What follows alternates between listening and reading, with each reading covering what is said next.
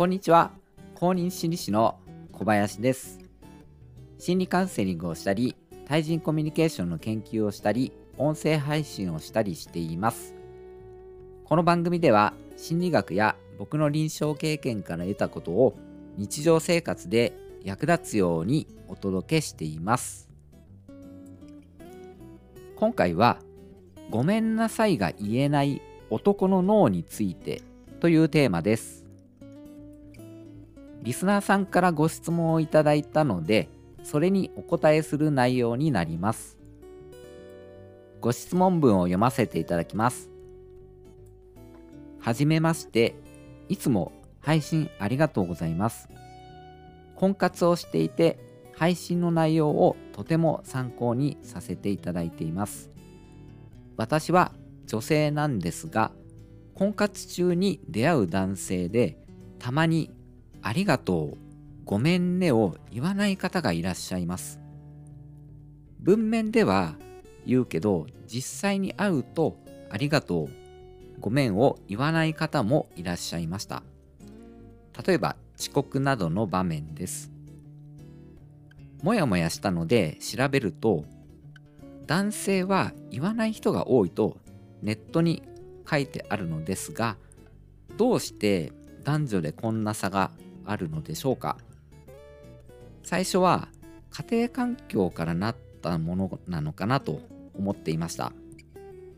男女でのこの違いをもしよろしければ今後の配信で聞けたらと思いメッセージしました。これからも配信楽しみにしています。というコメントです。いつもお聴きくださいまして、えまたご質問いただきましてありがとうございます。僕の配信が婚活の参考にもなっているということで、これは嬉しいですね。僕の番組は対人関係とかコミュニケーションに関する内容を多く配信しているんですけれども一応日常のいろんな対人場面で使えるような内容にしてあるんですね、えー、なのであの婚活にも役に立っているということで、えー、大変嬉しいですご質問内容としては婚活をしているとありがとう、ごめんねを言わない男性に出会うことがあって、えー、もやもやしてるということですよね。ここに関して男女で何か違いがあれば知りたいということですよね。この辺りの男女の違いっていうのはどうやら脳の作りにもあるようです。今回は心理社会的な観点ではなくて男女の脳の仕組みの違いという観点からどうして男性は女性に比べてありがとう、ごめんなさいが言えないのかっていうことを話してみたいと思います。それでは本編をお聞きください。話を聞かない男、地図が読めない女っていう有名な本があります。男女の言動はどうしてこうも違うんだろうっていうのを脳の仕組みの違いから説明した本です。2000年に発売されてすごく売れた本ですね、えー、昔に読んだんですけれども、えー、このご質問をいただいて久しぶりに手に取ってみました。男性は女性に比べてありがとうごめんなさいがどうして言えないのか、えー、これについてこの本を参考に話してみたいと思います。まず男性は自分の感情を言葉にするのが苦手です。要因として脳の部位である脳量っていうところがあるんですけれどもその脳量の太さの違いにあるそうです脳量っていうのは右脳と左脳をつなぐ神経繊維の束になるんですねえっと、右脳と左脳をつないで連携させるケーブルみたいな役割を果たしているんです。この脳量が女性の方が太くて男性の方が細いそうなんですね。それによって女性というのは男性よりも左右の脳の連絡が1.3倍いいそうです。右脳というのは感じる領域とされていまして、えー、一方であの左脳は言葉を操る領域であると、えー、されています女性はその右脳と左脳の連携が強いので感情を言葉にして伝えるのがとても上手なんですね一方で男性はその連携が弱いので女性に比べると感情を言葉にして伝えるのが下手になっているということなんですね。それによってありがとうとかごめんなさいっていう気持ちを女性は言葉にしやすいんですけれども男性は言葉にしにくいということになります。どうして男女の脳の仕組みに違いがあるのかについてこの本では狩猟採集をしていた原始の時代の男女の役割の違いから来ると書かれています。男性は女性や子供に食べさせるために狩りに出かけて命がけで獲物を取ってくるという役目をしていたんですね、えー、それによって狩りの能力に長けた脳になったわけです、えー、一方女性は子供を育てたり家を守ったりとか同じ群れの人たちとの調和を保ったりする役目をしていたんですね。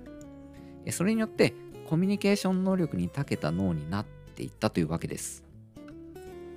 それから人類の脳は5万年前から大きさも働きもほとんど変わっていないそうなので、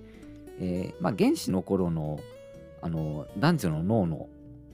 の特性がそのまま残っているということなんですね。狩りをしていた時代に男性は物音一つ立てずに獲物を何時間も見守らなければいけなかったんです。えー、その名残があって今でも男性は気の合う仲間と連れ立って釣りに出かけたとしてもお互いに一言も口を聞かずに釣り糸を垂らすことができるんですよね。それから男性がごめんなさいっていうふうに謝れないことについてです。男性は家族を飢え死にさせないために家族に頼られながら狩りに出かけて命がけで獲物を取ってこなければいけなかったんです。そういう生活を続けることによって男性にとって失敗は敗北を意味するようになったんですね。それが今でも強く残っていて、えー、例えば男性が車の運転をしていて道がわからなくなったとしますよね。えー、それで隣にいる女性が誰かに道を聞こうかっていうふうに提案したとしても男性としてはそれができずにあのさらに道に迷っていくみたいなことが起きてしまうわけですね。ごめんなさいと言えないのは謝ることで自分が悪いと認めたことになってしまってそれは男性にとって敗北を意味するっていうことなんですよね。素直にごめんなさいって言えるといいですよね、えー、それと男性が素直にごめんなさいって言った時に気をつけたいのは謝られた時の女性の態度ですね、えー、女性は記憶力がいいそうなんですね。記憶力がいい分、相手に落ち度があるって思った場合に、相手から謝られてもなかなか水に流すことができなくて、いつまでも引きずりがちになってしまうそうなんですね。えー、なので、男性が謝っても水に流してもらえないっていう事態が起きてしまいがちになるとなので女性側は男性が謝ってきたらそれを水に流して忘れられるといいんですよね。以上ですね。脳の仕組みから説明してきました。ご質問者さんが、え、最初は家庭環境からなったものかと思っていましたというふうに、えー、コメントの中に書かれているんですけれどももしかするとそれもあるかもしれませんよね。家庭環境とかあの文化社会的な要因っていうのももしかしてあるかもしれません。たまたま出会った男性の方の家庭環境による要因だったのかもしれませんよね。まあいろいろ話してきましたけどなんだかんだ言って礼儀が大事かなと思います。初対面の時の礼儀はまあ言うまでもないんですけれども仲良くなった後の礼儀もすごく大事だと思うんですね。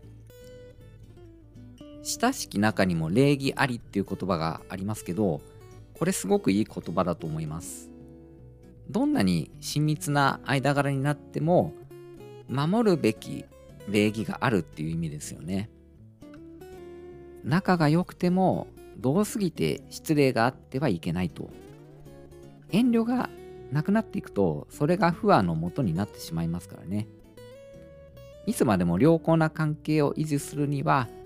礼儀を守るっていうことがとても大切かなと思います。最後にもう一つおまけの話をします。男性が女性に言われて嬉しい褒め言葉と、えー、女性が男性に言われて嬉しい褒め言葉っていうのは男女で異なるかなと思うんですね。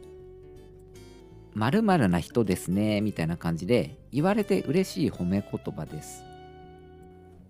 男性の立場からするとこれを言われると嬉しいなっていう褒め言葉があります。何だと思いますかね？